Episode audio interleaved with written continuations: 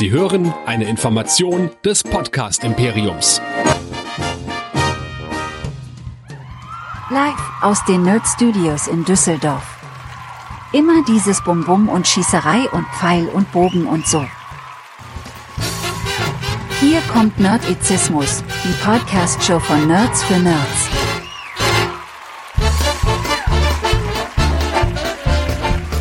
Heute mit Hero Nerds, dem Superhelden-Podcast. Und hier sind eure Gastgeber. Hier sind Chris und Michael.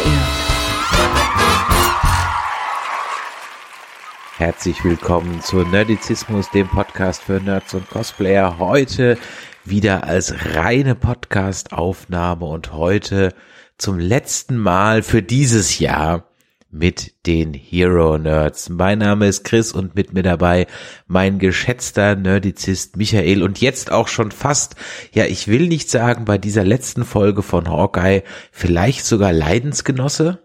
Hallihallo. Er ist ganz ungewohnt, äh, mal wieder nur vor dem Mikro zu sitzen. Ich habe eben alles hier wunderbar aufgebaut und dann, nee, wir nehmen nur Audio auf. Ist halt so. Leidensgenosse, teils, teils, muss ich sagen. Ja, wir werden auf jeden Fall gleich die letzte Folge, die Folge 6 von Hawkeye besprechen, sozusagen noch als kleines Schmankerl für euch auf die Ohren im Jahr 2021, bevor wir dann im nächsten Jahr mit den Hero Nerds natürlich weitermachen. Es sind ja einige Filme und auch Serien angekündigt. Wir haben ja äh, an Filmen auf jeden Fall die Vorbereitung für ähm, Doctor Strange und Multiverse of Madness. Das nächste, was an Marvel ansteht, ist Morbius. Dann kommt auch schon was aus dem DC, dann kommt nämlich The Batman. Und so dreht sich eigentlich das Jahr weiter. Aber was ich gar nicht so auf dem Schirm habe, Michael, was kommt denn so serientechnisch eigentlich raus? Ja, also Morbius ist ja mehr oder weniger eigentlich eher das Sony Spider-Man Universe und nicht, nicht ganz, nicht ganz Marvel. Weiß nicht genau, ob's drin ist oder nicht, ähm, aber ist halt so. Ja, äh, was haben wir denn? Ähm, wahrscheinlich rechnen wir mit Moon Knight. Ähm, das wird noch ganz interessant sein, was so ein bisschen Marvels Version von äh, von Batman ist, ist ja von Oscar Isaac, äh, von Poe Dameron gespielt. Da bin ich recht gespannt drauf. Äh, vielleicht kriegen wir She-Hulk. Miss Marvel soll auf jeden Fall am Ende des Jahres, soweit ich weiß, rauskommen. Secret Invasion wurde gedreht. Samuel L. Jackson mal endlich mit einer größeren Rolle und nicht äh, als Fake-Out, äh, wie wir es in, in letzten Spider-Man drin hatten. Ähm, ja, I Am Groot kommt noch dabei. Dann haben wir ein Guardians of the Galaxy Holiday Special, was rauskommen soll.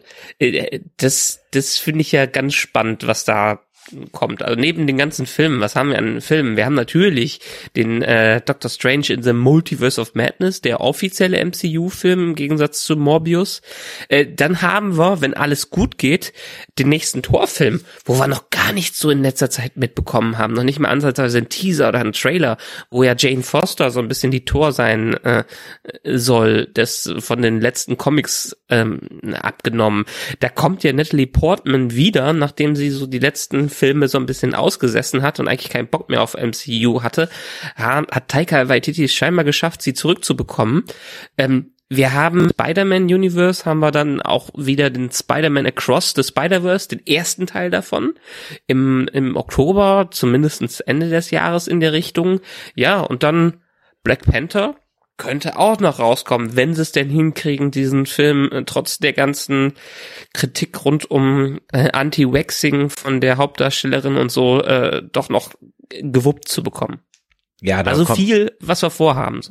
Ja, da, da kommt eine Menge auf uns zu im nächsten Jahr. Vor allem, es ist ja dann auch noch ähm, die Herr der Ringe-Serie steht an, da wollen wir auch eine Podcast-Reihe zu machen. Dann geht jetzt äh, Book of Boba weiter und damit gehen ja auch die Star Wars-Serien zumindest mal einen Schritt weiter. Da machen wir ja auch noch was zu. Ähm, dann haben wir noch Discovery, Picard, ei, wenn jetzt noch Westworld weitergeht, Michael, dann haben wir fast gar keine Zeit mehr. Du, äh, Westworld geht weiter, das ist es halt, ne? Oh verdammt, wann geht das denn weiter? es ist zumindestens in dem Teaser für HBO 2022 zu sehen gewesen, ein, zwei, ein, zwei Ausschnitte. Okay, aber das das heißt nur nichts. Das, das kann noch alles. Ja, ich glaube, es kommt raus. Wir haben einen neuen Westworld daraus. Hatte ich auch nicht mehr auf dem Schirm. Weiß ich nicht. Also wir werden es besprechen, aber es kann ja nur aufwärts gehen, so langsam. Äh, so einiges auf jeden Fall raus. Wir, uns wird die Arbeit nicht ausgehen, obwohl das ja nicht wirklich unsere richtige Arbeit hier ist, ne? Ja, aber es ist ja auch gar keine Arbeit. Und jetzt haben wir schon angedeutet, äh, was man bei uns alles hören kann. Und für alle, die irgendwie zu einer sechsten Folge einer Serie einschalten, also das kann ich mir ja gar nicht vorstellen, dass die noch nicht wissen, wie sie uns erreichen können. Ja, für alle, die dann doch äh, sich mal die Spoiler am Ende geben, es ist nerdizismus.de, da findet ihr alle unsere Filme, Serien, Cosplay und so weiter, Besprechungen des Ganzen, was wir hier so machen, alles, was wir hier seit 2014 so raushauen. Und ja, da könnt ihr uns auch kontaktieren, da könnt ihr uns schreiben und am liebsten und immer gerne wieder an die info at nerdizismus.de.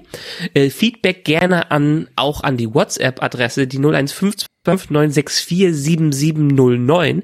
Gerne auch Sprachnachrichten. Ich habe zwar schon eine bekommen, aber ich nehme auch wieder gerne mehr entgegen. Und am Ende weiterhin fleißig mitdiskutieren auf unserem Discord-Server auf nerdizismus.de slash Discord. Vielleicht ist es so, dass das Wort Sprachnachrichten die Leute irgendwie abschreckt. Vielleicht sollten wir sagen, wir haben einen Anrufbeantworter und auf den könnt ihr eine Nachricht hinterlassen. Die müsst ihr allerdings per Sprachnachricht via WhatsApp einreichen.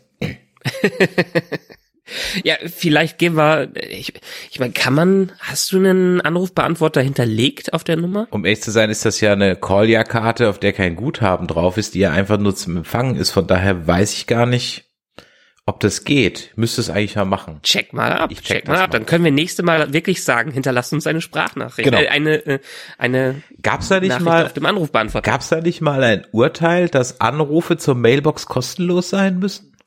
Irgendwie sowas. Ich glaube schon. Irgendwie sowas war, ne? Also von daher müsste das ja mhm. eigentlich als reine Empfangsnummer ja auch funktionieren. Okay, ich, ich werde, I will check that out.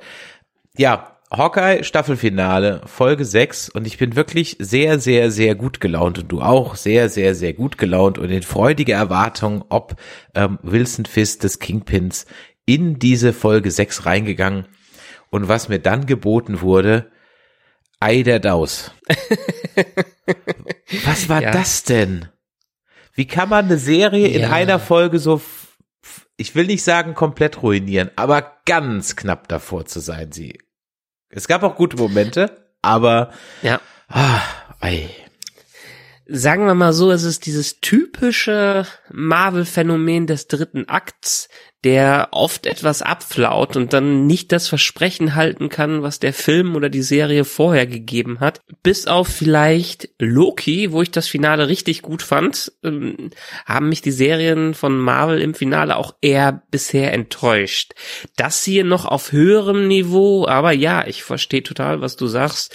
Ich hatte mir auch deutlich mehr erwartet. Der, der Kingpin ist ein klein wenig wie ein Nachgedanke in das Ganze reingekommen, was etwas schade ist. Also man hat ihn so Andeutungen in den ersten Folgen gehabt, immer mal wieder zwischendurch durch diesen Onkel, aber es ist so ein bisschen, als hätten sie nicht gewusst, ob sie ihn am Ende bekommen oder nicht. Und dann mussten sie noch schnell eine letzte Folge ähm, um ihn rumschreiben. Ja, nicht nur, dass es sich irgendwie so anfühlte, als müssten sie eine Folge um ihn rumschreiben. Es ist zwar Vincent D'Onofrio als Schauspieler, aber das ist nicht der Kingpin, den ich in Daredevil, Jessica Jones und Luke Cage verlassen habe. Dazu muss man sagen, der ist ja mittlerweile auch schon fünf Jahre her in Universe, wenn man das so nimmt, mindestens fünf Jahre, weil soweit ich das von der Timeline im Kopf habe, endet Daredevil die letzte Staffel so kurz vor Infinity War. Also alles, was, was wir an Netflix gesehen haben, ist auch jedenfalls deutlich vielleicht nicht deutlich, aber vor Infinity War, dann wurden alle weggesappt und dann kam Endgame und da wissen wir, dass dieser Sprung von fünf Jahren dazwischen ist.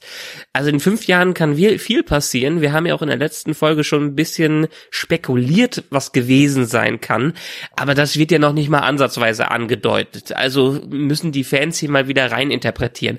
Es ist bestätigt worden, dass es definitiv der Kingpin aus der Netflix-Serie ist. Das hat zum Beispiel Vincent D'Onofrio auch selber gesagt oder die Marvel-Bosse haben das gesagt, dass es der gleiche ist.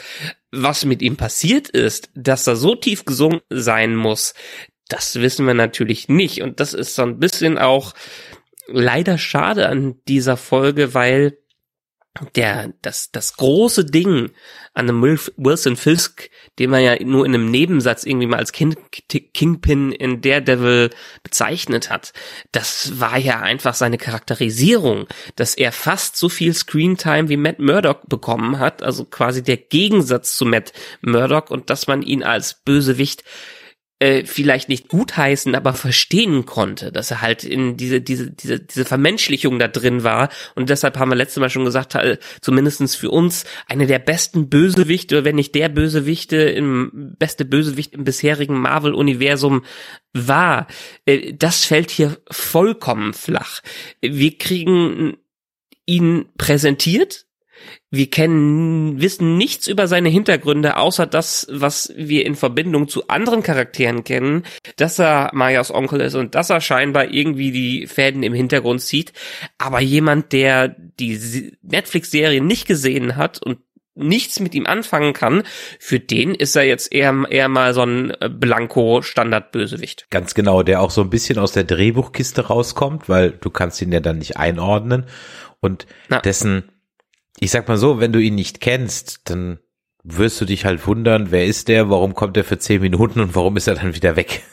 ja, ja, ja, wenn du ihn kennst, dann erkennst du diese Person halt nicht wieder, außer dass sie halt genauso aussieht. Das fängt schon bei der Klamotte an. Also den Wilson Fisk, den ich verlassen habe, würde kein Hawaii-Hemd tragen. und naja, gut, billige äh, goldene Kette. Äh, den Wilson Fisk, den ich verlassen habe, ist ein berechnender, eiskalt vorausplanender Superbrain-Bösewicht sozusagen, der immer drei Schritte vorausdenkt und kein pur, das ist ja fast wie Hulk, als er dann da die, die Autotür rausreißt. Den Wilson Fisk, den ich verlassen habe, hat auch keine Superkräfte und so weiter und so weiter und so weiter. Also da muss ich widersprechen. Also da muss ich ein paar Sachen widersprechen. Ähm, ja, den Wilson Fisk, den wir kennen aus den letzten Daredevil-Staffeln, der ist halt deutlich mehr der Schachspieler als das, was hier gezeigt wurde. Allerdings von der Körperlichkeit und was wir hier von ihm gezeigt bekommen haben, das ist schon ganz klar äh, Wilson Fisk mit ein paar mehr Hinweise in den Comics rein. Also dieses Hawaii-Hemd ist eine ganz klare Anspielung auf den Comic, in dem er, dem er auch vorgekommen ist, auf den Spider-Man-Comic. Äh, ähm, wo er genau dieses Hawaii-Hemd trägt. Das ist eher so ein Easter Egg da drin. Sein, ähm, sein Stock, das ist auch ganz klar aus den Comics rausgenommen. Ähm, seine, seine Brutalität und seine Körperlichkeit, also sein äh, Kampf, ist auch nicht nur aus den Comics, aber auch aus Daredevil rausgekommen. In den paar Szenen, wo er nämlich aktiv war, war genauso drauf. Er hat ja in der ersten Staffel ähm, den einen Reporter mit bloßen Händen erwürgt. Er hat enorm gegen, er hat im ersten Kampf äh, fast Mac, Matt Murdock besiegt und selbst im zweiten, wenn er sich nicht noch mit dem ähm, anderen Bullseye-Typen bekämpfen hätte müssen, dann hätte er fast über Matt äh, siegen können. Also diese Kraft, die dahinter ist, als ehemaliger Boxer, der drin ist, äh, die ist schon da. Natürlich noch ein bisschen im Rahmen, weil er jetzt im MCU ist, noch ein bisschen übertriebener, aber durchaus dem gerecht, wie er auch ähm, seine Fähigkeiten oder seine Kraft in den Comics hat. Ja, da bin ich grundsätzlich auch bei dir, aber wir haben uns halt in den Serien von diesem Comic Wilson Fisk halt verabschiedet, hin zu dem, wie ich ihn gerade so beschrieben habe. Und ja, mhm. dass er mit Brutalität und roher Gewalt vorgeht, richtig. Und dass er halt einfach ein riesiger Fleischberg ist, der halt eine Menge Schläge erstmal einstecken kann, ja, auch von so einem ja. Matt Murdock. Okay, Haken dran. Aber hier ist es ja fast ein Hulk. Weißt du? Ja. ja. Ähm, er, er bekommt einen Pfeil in die Brust und reißt ihn sich einfach ab. Ähm, die, äh, die, die, das hat er aber auch schon in dieses, das, äh, diese Unempfindlichkeit hat er auch schon in Daredevil gezeigt. Das muss man sagen. Wurde, ja, echt, kann ich mich jetzt gar nicht mehr dran erinnern. Ja. Ja. ja. Der hat einstecken äh, äh, können. Der hat ganz, ganz stark einstecken. Ja, gut, aber einstecken können von einem Schlag versus ein Pfeil in die Brust und direkt neben der Explosion stehen, sind halt nochmal zwei Paar Schuhe. Ja.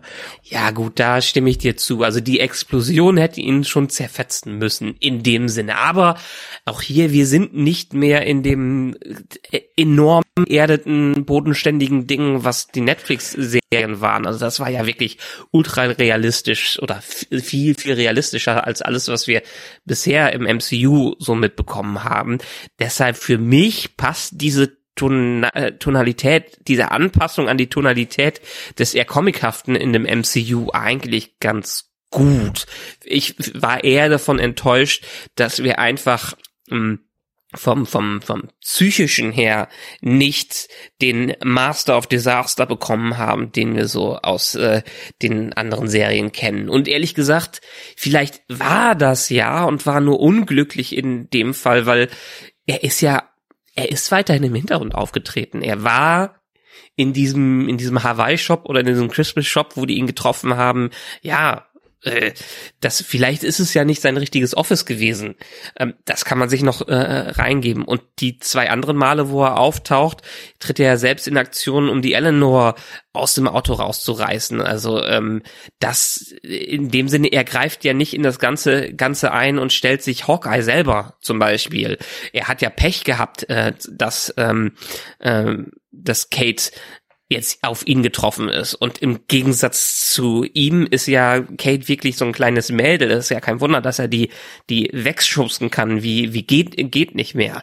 Ähm, deshalb äh, vieles wurde einfach entweder nicht gesagt oder nicht reingeschrieben und dieses Oberflächliche hat dann, wie wir es gerade schon gesagt haben, eher zu einem, zu einem Standard äh, Endgegner gepasst, anstatt zu dem Wilson Fisk, den wir kennen. Du hast gerade einen Aspekt genannt, den ich ganz spannend finde. Nämlich, dass wir hier wieder mehr so ins Comichafte gehen. Na. Denn was ich mir auch aufgeschrieben habe, und das passt dann vielleicht ein bisschen dazu, aber dafür passt für mich so der, ja, okay, ähm, dieser Endkampf mhm. vom Rockefeller Center. Hattest du da auch so, dass die ganze Zeit das Gefühl, Müsste da nicht bald mal Polizei kommen? es müsste nicht nur Polizei kommen, es müssten doch auch tausende Touristen in der Ecke sein, Exakt. irgendwie das Ganze aufnehmen würden ja. und ähnliches. Ja, das klar, das ist halt der ist genauso wie ich glaube bei Falcon war es ja auch am Ende dieses ähm, äh, dieser Showdown, wo kaum einer da war und am Ende da nur alle standen. Äh, ja, also in dieser Ecke hätte eigentlich viel, viel mehr los sein müssen. Gerade auch in dem Zentrum von New York, wo der fette Weihnachtsbaum vom 30 Rockefeller Plaza steht. Also das Symbol für Weihnachten, äh, für Weihnachtskitsch in Amerika überhaupt. Ja, da hätte ein bisschen mehr los sein müssen. Und das hat mich voll rausgeholt, weil dieser Endkampf auf der Eisfläche auch so lang ging. Ja, mhm das, das hat mich total rausgeholt. Hätte ich wenigstens im Hintergrund irgendwie schon, weil das war ja nicht nur der Endkampf auf der Eisfläche, der so lang, es ging ja schon vorher los, als sie sich oben gekloppt haben in dem Haus. Ja, ja. und das dann ja. runterging auf die Straße und so weiter. Also die ganze Folge ist ja, die Hälfte ist ja im Grunde genommen so ein bisschen dieser, dieser Fight. Und das war mir einfach für eine, wie du es gerade eben gesagt hast, für eine Downtown Manhattan Location dann einfach irgendwie so, ich dachte so, okay, ja, das ist so ein Movie Trope, das ist mir schon klar, aber irgendwie haben sie es hier den Bogen einen Ticken überspannt. Vor allem, weil es ja nicht nur der Kampf ist, sondern man dann ja auch noch im Kampf ja noch genügend Zeit hat, dass Jelena und Bart Clinton kann gerade eben noch mal ihre Lebensgeschichte sich gegenseitig erzählen. Ja. Mhm. Dafür war dann auch noch Zeit. So schön ich die fand, so schön ich die fand, nicht falsch verstehen, aber ja. Dafür war halt dann, also da, da war für mich irgendwie so der, der Bogen, der, haha, Bogen, haha, ähm, der Suspension of, of Disbelief halt echt überreizt. Also der war nicht nur sehr angespannt, der war für mich echt ein, ein Ticken überreizt und dann war ich schon in so einer etwas ungnädigen Grundstimmung und dann kam halt noch diese Wilson Fisk und nochmal on top und da war ich dann echt so, so raus. Ich meine, ich glaube, wir können uns darüber einig sein, der ist natürlich nicht tot, weil er wurde ja offscreen, offscreen gekillt. Also wenn genau. der, wenn der Schuss überhaupt von in dem Moment, ja, in dem Moment, wo es passiert ist, habe ich mir auch gedacht, what the fuck? Aber ja, man sieht ihn nicht dabei. Es ist ganz klar an äh, ein Cameo aus den Comics. In dem in den Comics wurde er nämlich auch von ähm, Echo angeschossen und kommt dann später quasi als blinder Kingpin zurück. Vincent D'Onofrio hat mir selber, hat selber auch schon, hat mir selber. Ich wollte gerade sagen, ja. hast gestern noch wieder, hast du Weihnachten mit ihm kurz telefoniert? Ne? ich ich stelle mir immer vor, wenn ich Interviews lese, dass die Leute mit mir sprechen. Nein. Genau. Er, er, hat selber schon gesagt, er, er würde auf direkt zurückkommen, wenn sie irgendwas für ihn haben. Und das Potenzial ist ja dafür da. Einerseits dadurch, dass wir in Spider-Man No Way Home um einfach Matt, Matt Murdock da drin haben und andererseits, äh, dass der in dem äh, in der Hintergrundstory von Maya einfach so eine wichtige große Figur ist ähm, und dass ich mir nicht vorstellen kann, dass die Marvel-Oberbosse sagen, okay, so ein, so ein Wilson Fisk, den wir verheizen wir mal eben in einer einzelnen Episode. Eben, also genau deswegen. Ich weiß, dass es da draußen Stimmen gab, die sich tierisch drüber aufgeregt haben, äh, aber ich kann mir das ehrlich gesagt nicht vorstellen. Ich glaube sogar, dass, jetzt mussten wir aber gerade noch mal kurz aushelfen, weil da war ich mir jetzt gerade nicht mehr sicher. Äh, uns fehlt ja noch, grundsätzlich glaube ich, fehlt uns doch zu Wilson Fisk noch ein Bullseye, oder? Naja, den Bullseye, der wurde ja in der letzten Staffel Daredevil eingeführt, quasi so ein bisschen die Origin Story mhm. von dem. Das war ja dieser eine Agent, dessen Namen ich jetzt gerade nicht mehr ja, auf dem ja. Schirm hab, der von ihm manipuliert wurde, in, im, um dann äh, Matt Murdock quasi anzuschwärzen und Daredevil in Verruf zu bringen und dem er dann am Ende das äh, das, das, den Rücken gebrochen hat. Und in einer Post-Credit-Scene hat man dann gesehen, wie er wieder zusammengeflickt wurde per Operation für Bullseye ist theoretisch noch Raum drin, obwohl ich nicht glaube, dass sie Bullseye in dieser Form zu, zurückbringen würden. Weißt du, an wen ich denken musste in Bezug auf Bullseye? Ich musste an den äh, Freund von der Maya denken. Ich vergesse mal, wie der heißt. Mm. Der hat doch da mit dem Scharf, genau, Kasi, der hat doch da mit dem Scharfschützengewehr rumhantiert. Hm, nee, der Charakter ist aber auch aus diesem ähm, ein Hawkeye-Comic raus. Also der ist schon äh, Teil der Tracksuit-Mafia. Okay, und der ist der jetzt tot? Sieht so ein bisschen Sieht für mich so danach aus, ne? aus. Genau, ja. Ja, ja. Der war in den Comics auch dafür verantwortlich, dass ähm, das Hawkeye komplett, das Clint komplett sein Gehör verloren hat, weil er ihm, ihm irgendwie einen Pfeil in die äh, ins Ohr reingerammt hat. Ah, okay, interessant. Ja, also äh, ich Kingpin wird, glaube ich, wiederkommen in der einen oder anderen Form. Die Frage ist halt, wo kommt er jetzt wieder? Kommt er in einer hm. möglichen zweiten Staffel wieder? Kommt er in der Echo-Serie wieder? Die hat aber, glaube ich, noch gar kein Datum. Ne? Die ist ja nur angekündigt, aber die hat, glaube ich, noch überhaupt kein Datum. Gibt es vielleicht irgendwie eine Geschichte mit Daredevil, Jessica Jones, Luke Cage, Echo irgendwie so ne? Oder gibt's eine zweite Staffel mit Kate Bishop?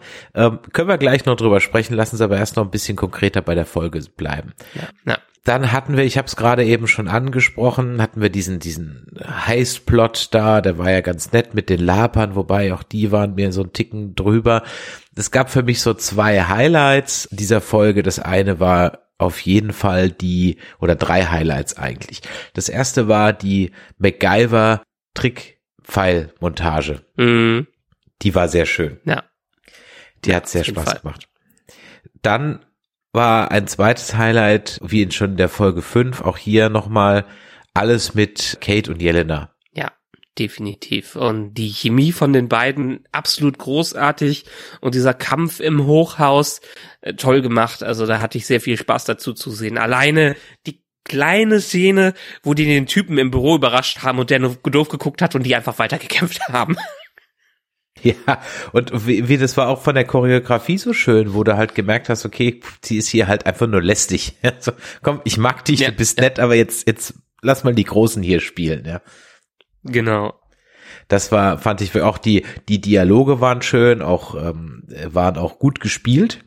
Ja, die haben mhm. gutes Gespür für Timing und so weiter. Das kam nicht Fremdschämmäßig rüber, das Jugendwort des Jahres nicht zu benutzen. Ähm, das war, hat mir also wirklich sehr gefallen und natürlich auch die Dynamik Kate und, und, und Clinton ist also auch schon, äh, und Clint ist also auch schon wirklich äh, ganz Zeit gefallen. Und dann hatten wir natürlich noch das große, ich hatte es gerade eben schon angedeutet, vielleicht etwas unpassend platzierte äh, Gespräch zwischen Jelena Belova, ich war mir gar nicht sicher, ob wir ihren Nachnamen vorher schon mal erfahren hatten. Ähm, ich glaube schon. Und Clint auf dem Eis, wo er sozusagen dann sich emotional einen Striptease hinlegt und ihr dann erstmal sagt, äh, wie das dann eigentlich abgelaufen ist mit der Natascha Romanoff und dem Seelenstein. Mhm. Soulstone war es, ne? Genau, mit dem Seelenstein, ja. Ja, auch schön, dass er sagt, ja, wenn ich sie erzählen würde, du würdest sowieso die Hälfte davon nicht glauben, weil das so dermaßen verrückt ist. Glaub mir aber, dass sie sich für uns alle geopfert hat und dass sie sich vor allen Dingen auch für dich geopfert hat. Also das war sehr schön umgesetzt im Dialog und auch in der Auflösung des Ganzen. Ja, mit dem Aufbau dahingehend hätte man, weiß ich nicht, ob es so schnell ein würde, dass Jelena ihm das abkauft, nachdem sie die ganze Zeit wütend auf ihn war und ein kleiner, eine kleine Ausrede hilft schon, dass sie ihm vergibt, so ungefähr. Ähm, aber sie wurde ja auch äh, fehlgeleitet die ganze Zeit. Von daher äh, war schon nett umgesetzt, das Ganze. Aber das bringt sie natürlich jetzt unter Umständen in einen Konflikt mit der Contessa de, de la Civeda Las Miranza de Sevilla ja. Und dann ist ja die Frage, wann sehen wir denn Florence Pugh noch mal wieder? Sehen wir sie vielleicht als eine Art Anführerin bei den Young Avengers wieder oder nur in Secret Invasion? Ich meine, das ist ja jetzt nicht so, als hätten sie da jetzt eine Schauspielerin, die so völlig arbeitslos wäre zurzeit. Mm, ich könnte mir eher Secret Invasion vorstellen, weil das passt zu dem ganzen Shield-Thema wieder dazu. Ähm, was haben wir denn noch? Äh, wir haben ja noch ein paar andere Serien da. Armor Wars könnte mhm. auch noch passen da rein. Ähm, Ironheart vielleicht, das ist ja so ein bisschen die weibliche Iron Man. Das könnte noch da reinpassen. Also sie wird auf jeden Fall mehr in diesen, wie ich es eben schon gesagt habe, eher wahrscheinlich bodenständigeren ähm, Adaptionen dabei sein. Also in diesen ganz fantast fantastischen Sachen, obwohl Secret Invasion ist ja auch direkt fantastisch. Ja. Ich weiß nicht, viel Potenzial, dass sie zurück äh, zurückkommt. Vielleicht sehen wir ja sie auch in She-Hulk wieder. Das könnte ja auch passen, weil ähm, Bruce Banner hatte ja auch zu ähm, äh, zu Natascha ein ziemlich gutes Verhältnis. Ja, allerdings. Also da bleibt es auf jeden Fall sehr spannend. Ich glaube aber, dass das ein Charakter ist, der immer nur so Drop-ins hat, wie jetzt hier auch. Ähm, die kommt so rein, aber die wird nirgendwo dauerhaft. Ich glaube, das wird eher ein Filmcharakter bleiben, wenn du mich fragst. Aber who knows? Äh, ja, ist, ich könnte mir vorstellen, dass sie so ein bisschen den Samuel L. Jackson gibt und genau. Auftritte hat. Mhm. Aber naja, muss, muss Marvel ja auch sagen, die springen ja gerade auf jeden Zug drauf. Wenn was gut funktioniert, dann machen sie direkt eine Serie, dann einen Film raus. Das könnte auch durchaus eine Sache sein, die funktionieren könnte bei dem Ganzen. Also äh, deshalb vielleicht, vielleicht. Dann hatte ich mir noch notiert, du hattest gerade eben schon das Stichwort Shield gesagt. Jetzt habe ich ja diese Agents of Shield Geschichte nie geguckt, aber Laura Barton war mal bei Shield. Ja, ja. Ich meine, das ist ja auch so ein Ding, was ein bisschen untergegangen ist, nachdem diese Uhr äh, bei der Auktion so eine große Bedeutung hatte, ist sie am Ende völlig untergegangen und dann hat Clint sie einfach nur bei seiner Frau abgegeben. Ähm, hatte ich mir mehr von versprochen, dass es irgendwie ein Allerdings, ja. besonderes Gadget wäre. Ähm, es ist so ein bisschen die Auflösung, dass sie scheinbar durch die Zahl da drauf, Agent 19, das ist Agent äh, Mo der Mockingbird, Bobby Morse in den Comics, die in Agents of Shield, aber von Adria, Adriana Pali, Pali äh, ich komme jetzt nicht auf ihren Namen, äh, gespielt wurde. Mm, deshalb in dem Sinne könnte Agents of Shield auch schon wieder Non-Canon sein, beziehungsweise Varianten des Ganzen sein. Mhm. Würdest du denn Aber scheinbar hat sie eine Vergangenheit bei Shield gehabt und keine unwichtige Vergangenheit. Und wahrscheinlich könnte ich mir vorstellen, dass die beiden sich da kennengelernt haben. Könnte interessant sein, in einem in der zweiten Staffel nochmal näher darauf einzugehen. Mhm. Dann gab's noch ein, eine Geschichte, da sind auch Fans drüber gestolpert, nämlich über die doch sehr prominent platzierte Eule. ja. Da schießen ja die Spekulationen ins übelste Kraut. Wieso? Also es war ja ganz offensichtlich irgendwie ähm, ein Anspiel, eine Anspielung auf die Eule, die wirklich 2020 in diesem Baum drin war. Ja, siehst du, das ist eine Variante. Da kannst du gleich mal erzählen, was es damit auf sich hat. Dann ist es wohl ein Ding unter Fans, Avengers als Eulen darzustellen. Also es ist so ein mhm. riesen Meme-Ding. Und es gibt natürlich noch im Daredevil-Universum den Bösewicht Diaol. Mhm. Ja. Also das heißt, mhm. gerade wenn wir jetzt Richtung, äh, bisschen Richtung Daredevil gehen und der jetzt ja auch wieder da kommt und vielleicht, ich meine, vielleicht Wilson Fisker tatsächlich raus ist. Wie gesagt, ich glaube es nicht, aber vielleicht der wirklich raus ist, dass man da äh, einen neuen Bösewicht anteasert. Ähm, was hat's mit der Eule in dem Baum in Wirklichkeit auf sich? Ja, die wurde einfach, die hat sich eingenistet 2020 äh, war das in dem in dem Baum und wurde dann prominent gerettet daraus, also oder umplatziert äh, aus diesem Baum. Die hatte auch irgendeinen Namen, ähm, bin mir äh, Spruce. Die eine, äh, die wurde Spruce genannt und die wurde dann aus dem ba Baum umplatziert und wurde ge gerettet. So, ähm, aber das ist auch eigentlich die Weihnachtsgeschichte mehr nicht bisschen in den Medien hochgekommen und vielleicht war es der Anspielung darauf. Mhm. Mehr könnte ich mir darunter ehrlich gesagt nicht vorstellen. Ich meine, seien wir mal wieder ehrlich, auch hier war es, wir haben sehr viele Theorien gehabt, das Internet hat oft spekuliert und ganz lang spekuliert und ja, schön, endlich ist Mephisto mal da, also in dem Fall hier Wilson Fist aufgetaucht, ähm, aber der Rest war dann doch wieder deutlich, deutlich einfacher, als äh, viele sich es ausgemalt haben im Netz. Mhm. Zum Abschluss habe ich mir hier noch stehen, Jack war dann doch unschuldig, Jack Duquesne. ja, auch schön. Ich meine, auch eine Auflösung, die die seine Berechtigung hat. Finde ich mal schön, dass es in die Richtung geht. Er ist einfach ein netter Dufus, äh, der ein Schwertkampf-Nerd ist und sich da ein bisschen beweisen konnte, aber sonst nur so ein bisschen selber eine aufgeplusterte Eule ist. Der halt, der halt dann einfach das Schwert auf dieser Party getragen hat, weil er es halt getragen hat. So, so, so ja. ohne jeden Grund hat er halt ein Schwert dabei. So, okay. Also, es wird dann auch so noch so erwähnt, der rennt schon den ganzen, der rennt schon den ganzen Abend mit seinem Schwert rum. Und ich so, hä? Wieso? Ja, okay, gut. Damit er es dann später für den Endkampf hat. Okay. Genau, genau. Naja, in den Comics ist er ja der irgendwie Swordmaster oder wie er heißt. Und äh, ich hab's, ich kenne ja auch alles nur aus dem, was im Netz dann so gesagt wird. Aber ja, das ist, wir hätten ja gar keine Zeit gehabt, da auch noch so einen mysteriösen Bösewicht rauszumachen. Deshalb ist es ganz nett, dass vielleicht nicht alles äh, so ähm, so tiefgängig ist, wie die Fans es erwartet haben. Und so bleibt uns dieser nette, der durchaus etwas schleimig, schmierig, sympathische Charakter ja noch erhalten und könnte in einer zweiten Staffel ja vielleicht auch so ein bisschen der väterliche Mentor oder Gegenpart äh, für Kate werden. Das wäre doch ganz nett, weil immerhin gibt's ja, ja. noch jetzt, wenn es weitergeht, gibt's ja immer noch die Sache, die Mutter ist jetzt im Knast und es ist ja immer noch die Frage, was hat sie jetzt mit dem Kingpin zu tun gehabt? Waren es wirklich nur die Schulden vom Vater und mehr nicht? Kann ich mir nicht vorstellen, da wird bestimmt noch ein bisschen mehr gewesen sein. Da gibt's ja durchaus noch Verbindungen, die nicht ganz so, die, also die man noch knüpfen könnte oder Geschichten, die man noch erzählen könnte. Mhm. Ich glaube ehrlich gesagt, das war's mit der Mutter soweit. Dadurch, dass sie so bereit war, direkt naiv auszusteigen und zu sagen, ein Oberboss, ein Mafiosi, ja, ich bin mal raus, ich habe ein paar Informationen über dich, also tu mir nichts an. Das funktioniert ja in der realen Welt auch nicht mal ansatzweise. Von daher, da weißt du mehr als Jahre ich. drin sein.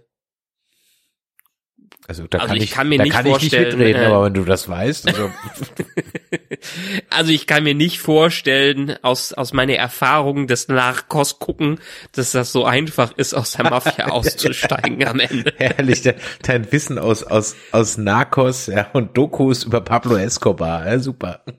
Und so, so ungefähr. ich bin ja, ich bin ja auch, Nö, ähm, also ich bin ja auch äh, Camorra-Experte, weil ich habe äh, der Pate gesehen und äh, Gomorra, also von daher, ich weiß alles, ja. Genau. Ich weiß nur, dass immer wieder gesagt äh, wird, dass die richtige Mafia und die richtige Drogenkartelle, die dahinter stecken, schlimmer ist, sind als äh, alles, was in diesen Serien gezeigt wird. Ähm, von daher, du gehst nicht einfach, du sagst nicht einfach einer Mafia, ein Mafia-Boss kurz, ciao, das war's, die letzten 20 Jahre, äh, ihr könnt nichts mehr, mir nichts mehr anhaben. Äh, das funktioniert, das kann doch nicht funktionieren. Vor allen Nee. Dingen nicht, wenn wir jetzt den richtigen Wilson Fisk nehmen würden, bei einem Wilson Fisk wie diesem. Absolut. Von daher war das doch sehr naiv von ihr, aber gut, sie ist jetzt erstmal im Knast gelandet. Ja, aber ansonsten, es, das Finale war nett, es war gut gemacht. Wir hätten vielleicht noch ein paar mehr Episoden haben müssen, damit so die, das, Mystery-Element noch ein bisschen besser aufgelöst werden könnte. Wir haben hier dieses typische, es wurde fünf Folgen lang spekuliert und in einer Folge wird in einem großen Endkampf alles aufgelöst. Das ist mir sowieso immer viel zu einfach. Trotzdem muss ich sagen, insgesamt hat es mir gefallen, wenn man jetzt diese Punkte mal außer Acht lässt. Es war viel Spaß dahinter. Äh, Jeremy Renner hat durch diese Serie, also Hawkeye hat durch diese Serie für mich in Ansehen dermaßen dazu gewonnen. Das ist schon wunderbar. Absolut. Und so wie er auch so wie er auch angedeutet hatte, hat er ja auch Bock, weiterhin Hawkeye zu spielen. Also er wird, äh, denke ich mal, weiterhin als Mentor in irgendeiner Art und Weise in diesem Universum auftauchen. Also er macht nicht den Chris Evans und ist jetzt raus. Ich glaube, wenn man ihm einmal Hallo sagt, ist er auch wieder dabei. Ich hoffe es, denn ich möchte mehr von Kate und Clint sehen, ganz ehrlich.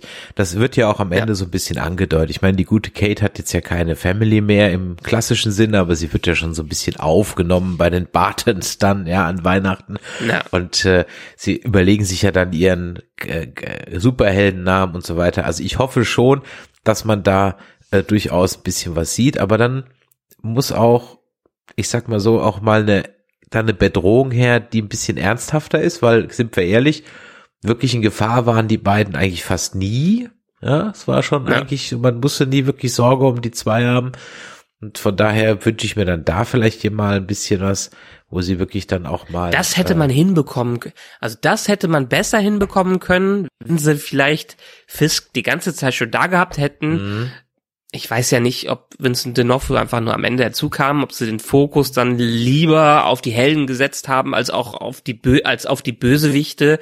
Aber wenn man es richtig gemacht hätte, meiner Meinung nach mit dem Kingpin, dann hätte man ihn schon viel früher in kleinen Szenen auftreten lassen können, so wie man es auch bei Daredevil gemacht hat, um ihn als würdigen Endgegner aufzubauen.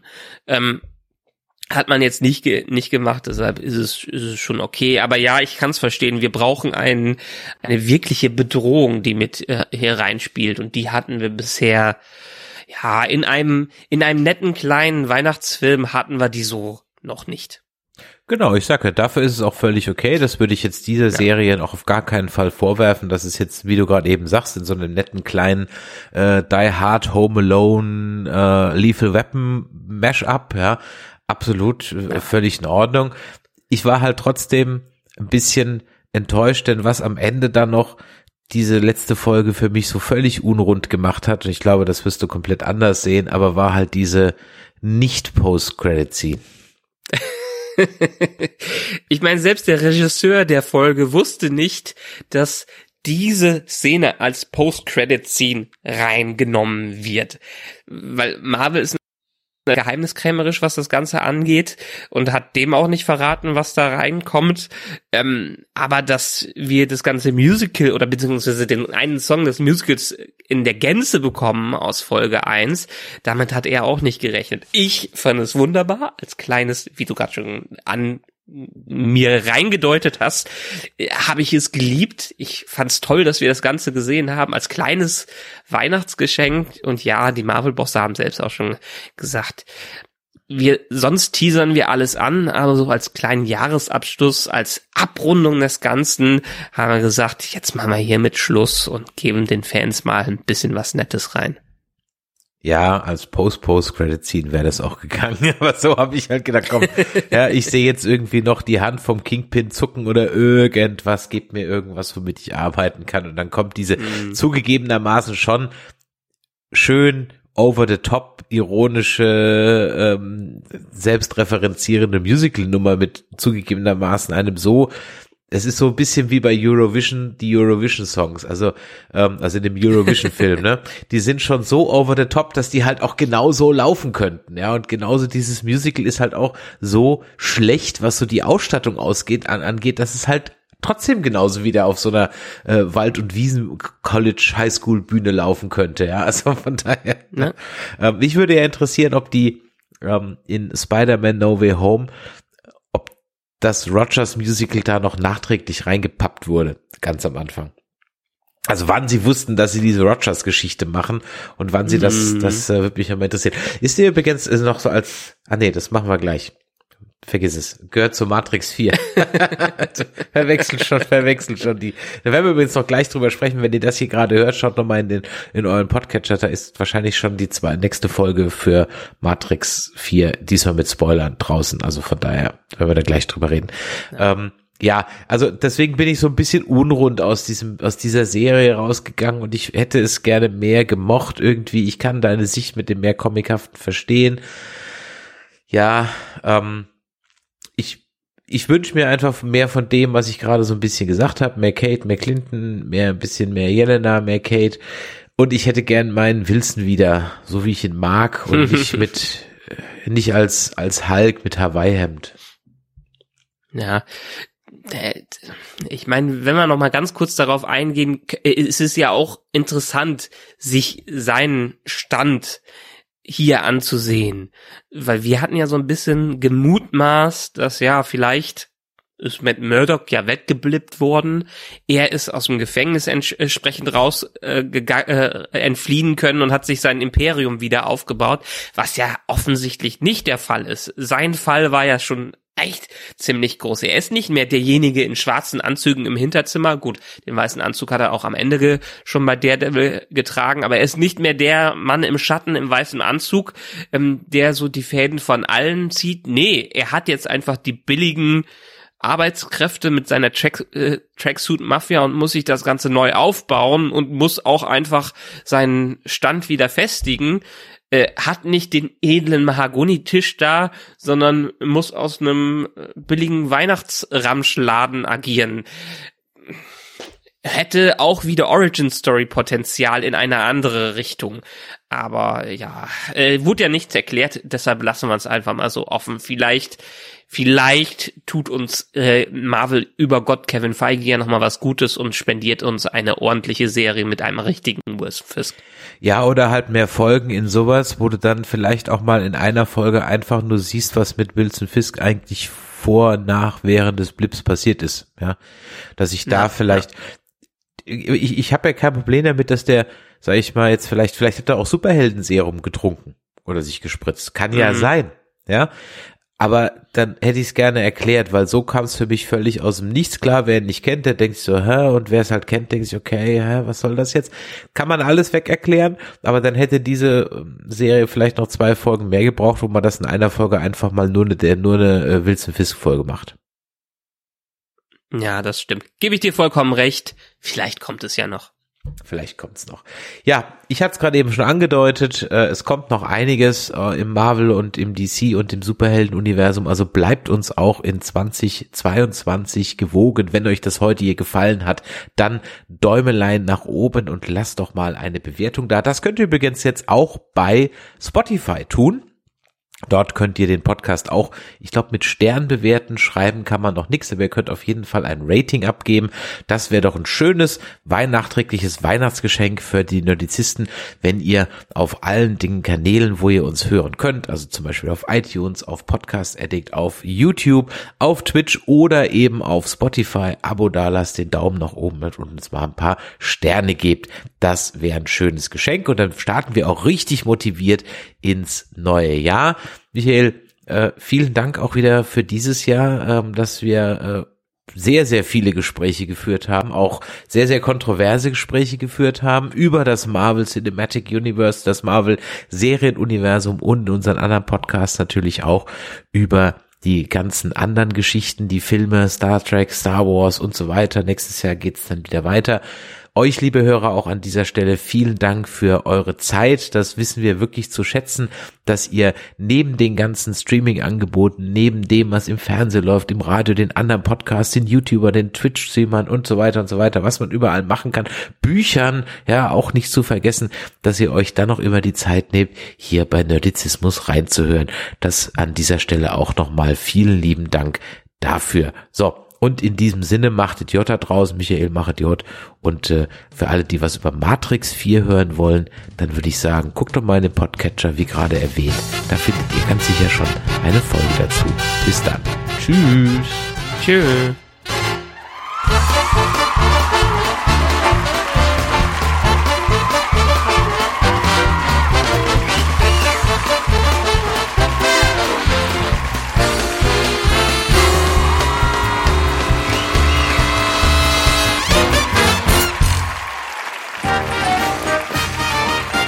Eine Produktion des Podcast Imperiums.